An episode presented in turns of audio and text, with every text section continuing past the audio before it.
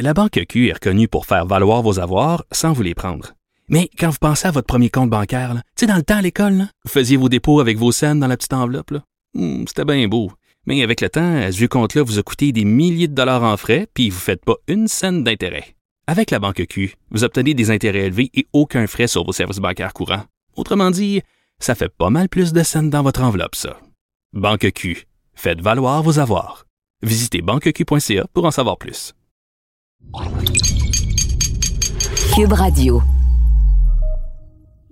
Fred, à combien d'années estimes-tu ta carrière en automobile? J'approche euh, le double digit, Germain. J'approche les 10 ans dans ce fabuleux métier. Oh, euh, la montre en or est à ses portes. Eh bien, 10 ans, c'est bien plus long que bien des VUS qui, eux, ont connu une très courte carrière et qui ont sombré dans l'oubli. Évidemment, je ne te souhaite pas de sombrer dans l'oubli. T'es fin, t'es fin, c'est gentil. Puis ouais, on, on, Parce a- que si tu sombres dans l'oubli, Ouais. peut-être que je pourrais y sombrer aussi. Alors, on ne souhaite pas ça à personne. Ben, on est deux individus Oui. quand même. euh, on vit nos vies, là, tu sais. mais qui que travaillons main dans la main. T'as raison, t'as raison. Mais, dans la- mais pas depuis la COVID, là. On s'est lâché la main, mais. mais on travaille encore euh, épaule pour dans mieux l'épaule. se prendre euh, le, euh, le coude.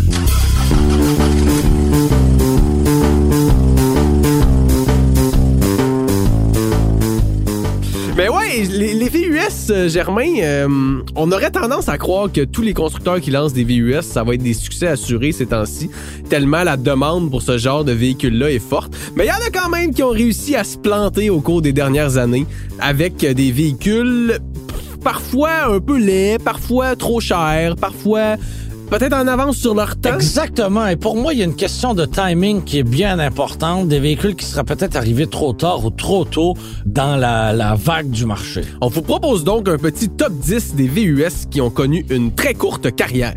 Oui, on le sait, c'est un peu niché. On part pareil? On part dans notre niche.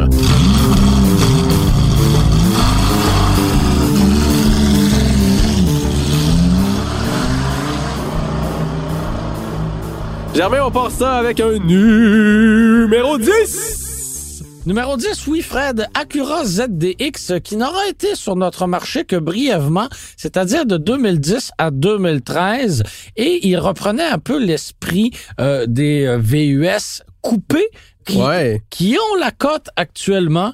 Donc, est-ce qu'on peut imaginer que si le ZDX était arrivé en 2020 au lieu d'en 2010, peut-être aurait-il connu un plus grand succès? C'est vrai, hein, parce qu'on on parle souvent des succès avec le BMW X6 puis les euh, Le GLE coupés X4, chez Mercedes. euh, oui, ce- Mais Acura avait quand même euh, un rôle de précurseur avec le ZDX en 2010. Faut dire, qui moi, était très laid. c'est très, très laid. J'ai un oncle qui a eu Ah ça. ouais? Je je pense qu'il l'a encore, d'ailleurs. là. Est-ce on- est-ce que vous l'avez gardé dans la famille? Oui, oui, oui, on l'aime Oui? quand même. Ah, on l'aime quand même. Vous l'invitez à Noël quand même? Il était bien fier de me dire, là, je me souviens plus la puissance de ce modèle-là, là, mais Ah. c'était quand même, c'est un véhicule qui, qui en a dedans quand même. Là.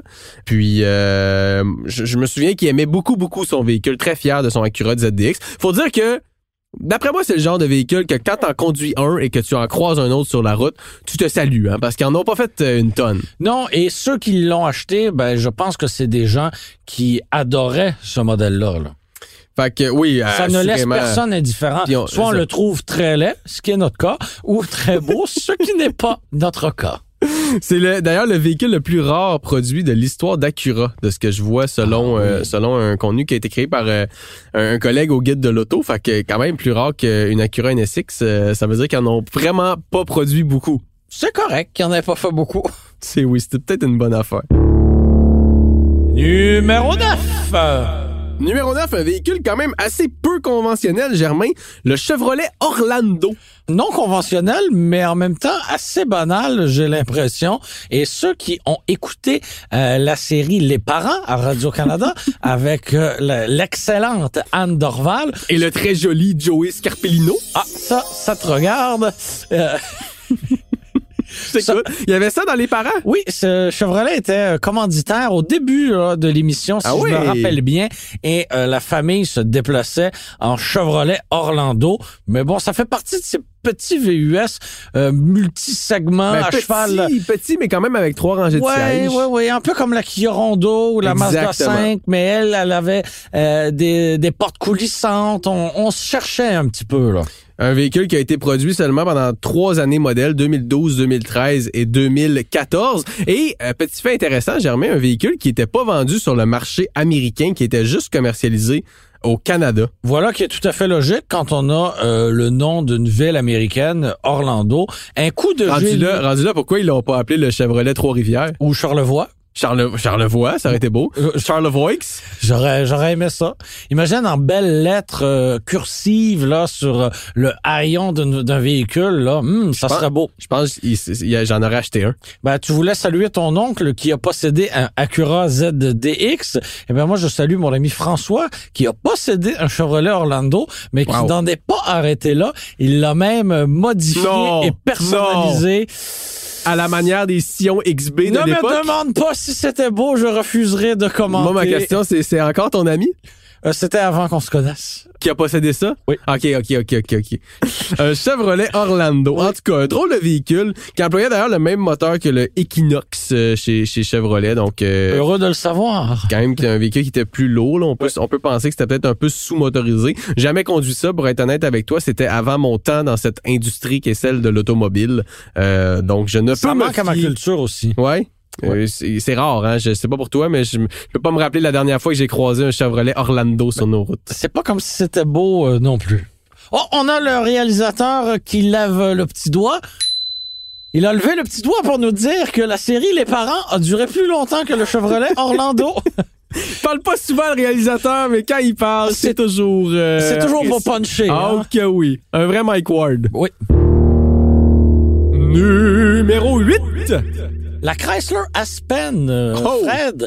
Et euh, Aspen est un nom qui avait été utilisé chez Dodge dans les années 70 et qui a été réutilisé pour une, une voiture euh, de type intermédiaire. Là, Aspen, qui est une ville au Colorado. Beaucoup de noms euh, Oui. qui sont empruntés à la géographie hein, dans Oui. le monde de l'automobile. Donc c'était une jumelle là de la Plymouth Volare, mais euh, là on a réutilisé ce nom-là sous la bannière Chrysler cette fois pour une version endimanchée du Dodge Durango. Si vous nous suivez toujours, félicitations. Moi, je le trouvais vraiment beau, le Aspen. Il y avait vraiment un, un look de truck. Entièrement sérieux en ce moment. Tu me regardes en... Plus que le Durango? Ben, pas, pas nécessairement plus, mais tu sais, avec la grosse calandre puis le logo Chrysler, il y a peut-être un... un- Avec, du faux chrome partout. C'était plus prestigieux. Moi, je trouvais ça... Tu sais, c'était vendu avec un gros moteur MI, Il y Ouais. avait quelque chose, je trouvais, d'a- d'assez ostentatoire dans ce véhicule-là. Je, C'est pour ça qu'on a fait beaucoup. faillite. Mais, mais c'est ça l'affaire. Ça, ça a arrêté parce que ça a été commercialisé, en fait, de 2007 à 2009. En pleine crise pétrolière. Exactement. Encore là, une question de timing parce que euh, ça ne correspondait plus aux besoins des Nord-Américains à ce moment-là. Mais tu te souviens qu'on avait ajouté une version hybride? Oui, oui, et qui est très très rare. J'en avais d'ailleurs croisé un exemplaire complètement ravagé par la rouille sur euh, l'autoroute des Caries à Montréal et j'avais posté une photo sur ma page Posté? Posté, euh, T'avais acheté un time pis tout? J'avais publié une photo de cette vidange sur mon Ah, compte Instagram. Je suis retombé sur cette photo-là récemment. C'est la seule anecdote que j'ai. Avec le Euh, Chrysler Aspen. Ouais. Mais est-ce que, je regarde la photo en ce moment du véhicule, là, le capot avait des espèces de petites lignes à la manière de la Chrysler Crossfire. Oui, c'est vrai. C'était, Une- des une petites douce touches comme ça. inspiration. Une douce inspiration. Réalisateur qui cherche la Chrysler. Ah non, le Aspen, je pensais que t'allais chercher la Crossfire, réalisateur. Crossfire. Crossfire, qui est un véhicule. euh, euh, mon parrain a déjà eu une Crossfire. On est, on est dans la famille. beaucoup de euh, parrains, On est dans la famille. Ah, regarde la belle Crossfire. Ouais. Ça, c'est un véhicule que je trouve encore très beau euh, à ce jour. Mais le Dodge, le Chrysler Aspen, ouais, moi, je, je- OK. c'est un véhicule qui, à mon avis, s'il était commercialisé aujourd'hui, si Chrysler commercialisait aujourd'hui un VUS de ce gabarit-là, risquerait d'avoir quand même pas mal de succès. Je sais pas ce qu'on fout chez Chrysler, honnêtement. Là. On fait des Jeeps chez Chrysler. Non, mais la marque Oui, oui. Chrysler, je veux dire. Oui, oui. Bref.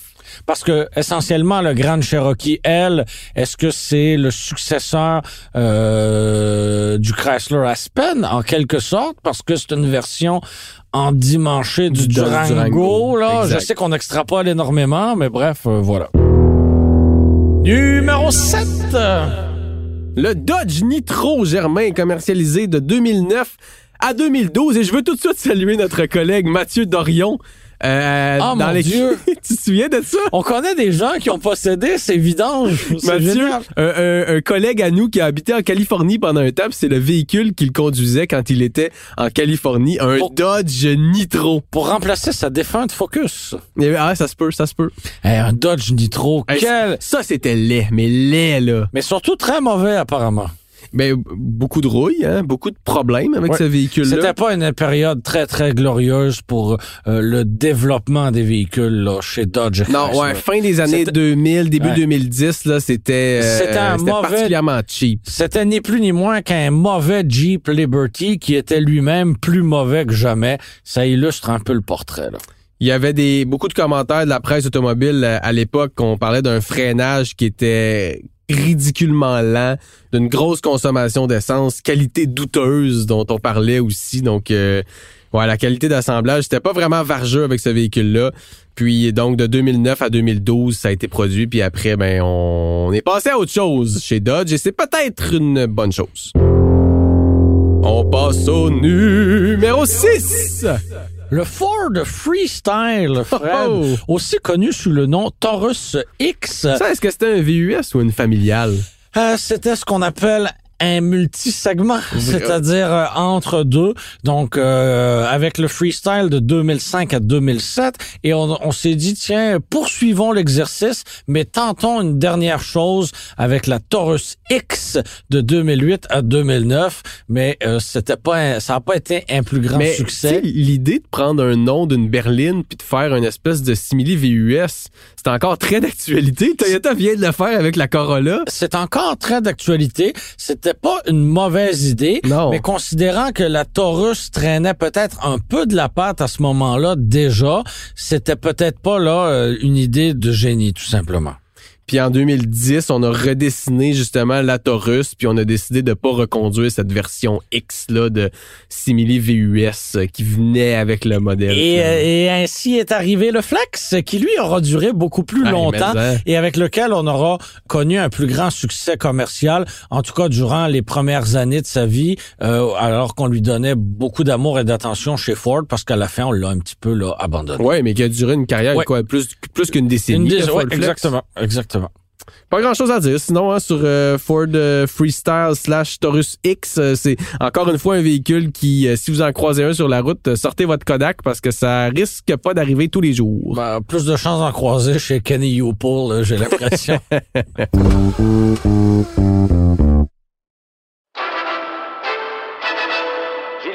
le de Jochen Mass. Sa Ferrari s'envole littéralement. Il y a 40 ans, mon pilote préféré mourait dans un terrible accident de Formule 1. Je suis Julien Amado, journaliste automobile pour le Guide de l'Auto, et je suis fasciné par l'histoire de Gilles Villeneuve.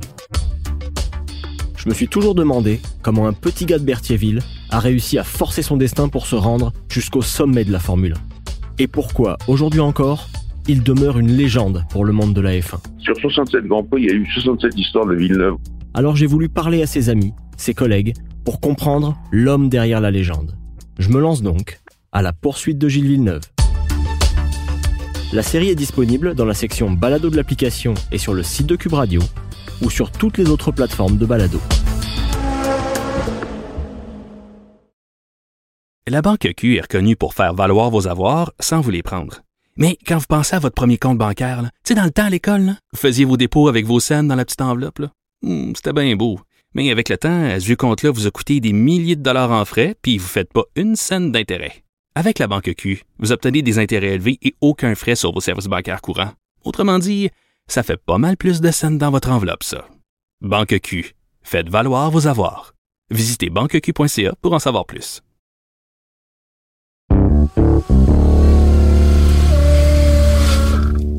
Numéro 5!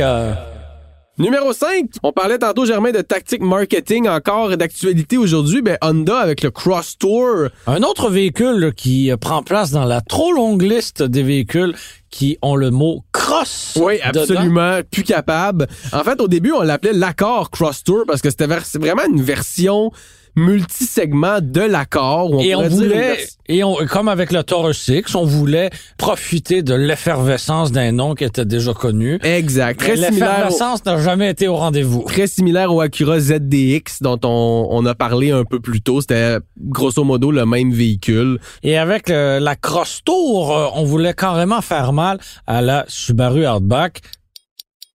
Je te laisse deviner qui a gagné. Hardback qui roule encore sa bosse alors que le Cross Tour a duré pendant trois ans, 2012, 2013, 2014, puis en 2015, on a décidé de ne pas renouveler le contrat de ce véhicule. L'accord, ceci dit, euh, demeure encore euh, en bien en vie, quoique ses ventes déclinent assez fortement, euh, Au Canada. comme tous les véhicules en fait dans le segment des, des, des berlines intermédiaires. Sauf le Camry, on dirait. Voilà, ben. Ouais, c'est un autre débat, mais effectivement, la Camry, on, on réussit à tirer notre épingle du jeu.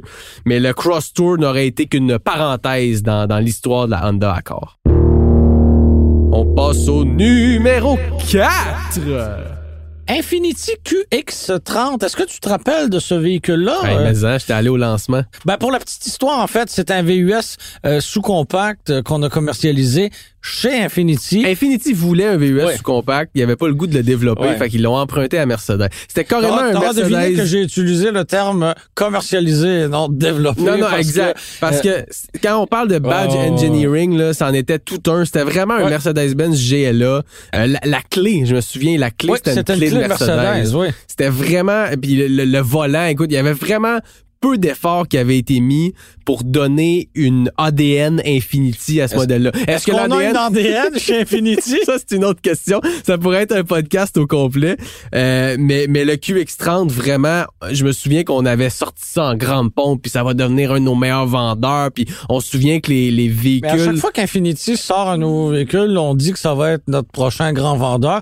On vend tellement peu de véhicules Ouais, qu'on a toujours On pourrait vendre 1000 unités, ça serait le meilleur vendeur. Ça serait là. le meilleur vendeur. Mais le QX30, ça, écoute, ça a duré deux ans. 2017 et 2018. That's it. Après ça, on a abandonné le modèle. Euh, Il y avait des grosses attentes chez Infinity, je pense, avec ce véhicule-là, qui ont jamais été comblées. Puis on s'est pas réessayé depuis. Hein. On a, on Non, a pas et- fait de plus petits véhicules que le QX50. Et cette alliance-là avec euh, Mercedes-Benz n'était peut-être pas une folle idée dans la mesure où Mercedes est bien établi dans euh, les très nombreux segments de véhicules de luxe. Et les, les gens qui achètent un GLA chez Mercedes, là, Hum. ils achètent un Mercedes. Parce que le produit GLA, entre toi et moi, oui, c'est ordinaire, c'est assez bien. ordinaire. Mais t'as l'étoile d'argent, Germain. Mais Ah, que- aurait pu se greffer à Mercedes pour essayer de tirer le maximum de cette marque prestigieuse. Ouais. Et euh, malheureusement, l'aventure n'aura été que très courte. Ouais, et le QX30, euh, on peut mettre ça dans la catégorie des échecs chez Infinity. Et des oubliés. Le tiroir déborde. Wow, c'est bien dit. Merci. Numéro 3. Oh, on part le podium! Un Euh, autre produit Chrysler euh, qui Ouais, il y en a beaucoup, hein? Ouais, dans- pas ouais. mal toutes de la même période. Hein? On saute chez Jeep maintenant, le Jeep Commander. Euh, la petite histoire, Germain dit que le designer a tracé ce véhicule-là avec sa scie à chaîne. Ah oui? T'as vu les angles là-dessus? Oui, c'est très carré. Je me rappelle très bien de la publicité à l'époque où on le voyait sortir de l'eau et euh, les passagers observaient euh, l'océan justement à travers le grand toit panoramique. Mais voilà qui me semble tout à fait réel. Oui, très très réel. Parce que tous les moteurs à essence peuvent euh, fonctionner sous l'eau, hein, c'est Ah, bien connu. euh, c'est bien connu. Mais je me souviens pas de ça. Mais le, le- le toit panoramique, par exemple, pour euh, c'est un véhicule qui a été commercialisé de 2006 à 2010. Absolument. Euh, le toit panoramique à cette époque-là, c'était quand même. euh, Aujourd'hui, c'est plus commun, là, mais à Ouais. l'époque, c'était c'était c'était cool. là. Absolument. Mais c'était le plus gros véhicule chez Jeep. Qui, un lui- véhicule à trois rangées de sièges, qui était un peu le. On, on voulait peut-être créer le- l'espèce d'aura de, de luxe de gros véhicules qu'on refait en ce moment avec le, le Grand Wagoneer. Et je pense qu'en ce moment, on s'est vraiment donné euh, les moyens de nos ambitions avec les Wagoneer et Grand Wagoneer. Bon, le Commander avait été introduit à l'aube de la crise euh, économique aux États-Unis, euh, alors que euh, les gens n'avaient pas d'argent et que l'essence était chère. Donc, c'est sûr que d'arriver avec un véhicule qui proposait, entre autres, un V8, ben, c'était peut-être pas l'idée et le timing parfait Parfait. Puis on avait une structure monocoque à l'époque, suspension entièrement indépendante. Tu sais, Il y avait quand même quelques petits trucs qui pointaient une, une certaine volonté chez Jeep, mais ça aura pas Avec duré un assemblage longtemps. approximatif qui faisait... Mais euh, c'est surtout ça. oui, ouais. voilà. C'est surtout ça. Puis, euh, petit rappel, c'est un véhicule à- qui pouvait être offert avec trois rangées de sièges. Oui. Chez Jeep, on est rendu avec trois modèles qui ont trois rangées de sièges. Le Grand Cherokee L, le Wagoneer et le Grand Wagoneer. Voilà, voilà. Donc, euh, tout vient à point qui sait attendre. Hein. Le Commander n'a pas été un succès, mais d'autres modèles ont suivi, Germain. Oui. Numéro 2! Le Kia Borrego, en quelque sorte, un rival du Jeep Commander dont Oui. on vient tout juste de discuter. Un autre véhicule du même format qui a connu le même sort que le Commander, mais cette fois chez Kia, on voulait finalement proposer un véhicule qui euh, offrait trois rangées euh, de sièges. Comme le Commander, on pouvait avoir un moteur V8, Ouais. mais je le répète, en pleine crise économique américaine, c'était une question de timing complètement ratée. Et euh, ben, quand on est revenu avec le Telluride, presque dix ans plus tard, on s'est promis de ne pas répéter la même erreur. Et c'est un produit qui est beaucoup plus à point Ouais. et beaucoup plus adapté aux besoins contemporains des Nord-Américains avec le, le, le Telluride. Soulignons que le Borrego n'aura été parmi nous que de 2009 à 2011, ce qui est très, très, très court. Mais c'est ça, le contexte a été difficile aussi. Je veux dire, crise pétrolière en 2008, tu sors, le, le gaz était très très cher à l'époque. Tu sors un, un VUS à moteur V8, c'est sûr que les- le, le timing a joué contre ce produit-là, qui était quand même bien perçu par la presse à l'époque. Euh, tu sais, Kia était une marque encore toute jeune sur le marché nord-américain, puis on commençait à offrir des produits peut-être un peu plus sérieux.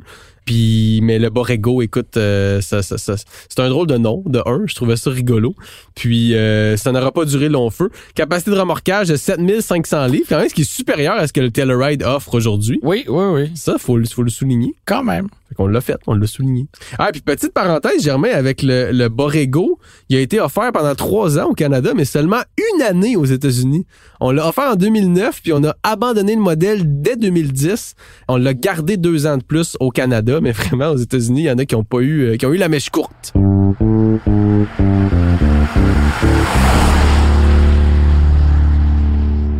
Numéro un, Fred, terminons avec un autre VUS qui lui aussi a connu une très courte carrière. Puis un VUS que j'aimerais beaucoup revoir, d'ailleurs, le Nissan X-Trail. Oui. de 2005 à 2007. Donc, effectivement, une très courte carrière, lui aussi. Il y a un véhicule axé sur le hors-route, l'aventure. Encore une fois, ça, ça parle. Hein, c'est des, des mots qui reviennent beaucoup, beaucoup en- dans l'industrie automobile en ce moment. Pourrions-nous revoir, par exemple, un Rogue, hein, parce qu'en quelque sorte, le Rogue aura Ouais. été le remplaçant spirituel du X-Trail. Pourrions-nous revoir un Rogue en version en route qui serait baptisé X-Trail? Excellente question. Peut-être. Ou euh, je- la- les, versions en route chez Nissan, c'est quoi? C'est Rock Creek ou... Oui, euh, oui, oui, mais de faire un clin d'œil là, Absolument. en déterrant euh, le nom X-Trail. Mon ami Charles a possédé un Nissan X-Trail. Ce véhicule-là lui avait été euh, offert gracieusement par sa grand-mère alors qu'il venait tout juste d'obtenir son permis euh, de conduire et il avait beaucoup apprécié. Est-ce ce qu'il a encore son X-Trail? Malheureusement, il a eu un grave accident avec Oh! le véhicule et euh, le véhicule n'est plus, mais Charles est toujours. Ben, écoute, c'est ce qui est important. Mais ouais, Nissan X-Trail, écoute, un véhicule, à mon avis, là, si on se disait quel véhicule parmi tous ceux qu'on vient de mentionner a la chance d'être euh, ressuscité dans une version moderne, c'est probablement celui-là qui aurait le plus de chance si Nissan avait un peu de, de, de vouloir euh, côté développement de nouveaux véhicules. Et de créativité, hein? Ouais, c'est c'est Des ça, fois, on en manque un petit peu. Germain, s'il y a une leçon à retenir de tout ça, c'est que le succès n'est jamais garanti, même avec des véhicules aussi populaires que les VUS. Ben, c'est possible pour un constructeur de se fourvoyer royalement. Je t'invite à partager le tout à Infinity. Merci beaucoup d'avoir été des nôtres. C'était Frédéric Mercier et Germain Goyer à l'animation. Merci à Philippe Séguin à la réalisation, au montage et à la musique. C'était une production Cube Radio.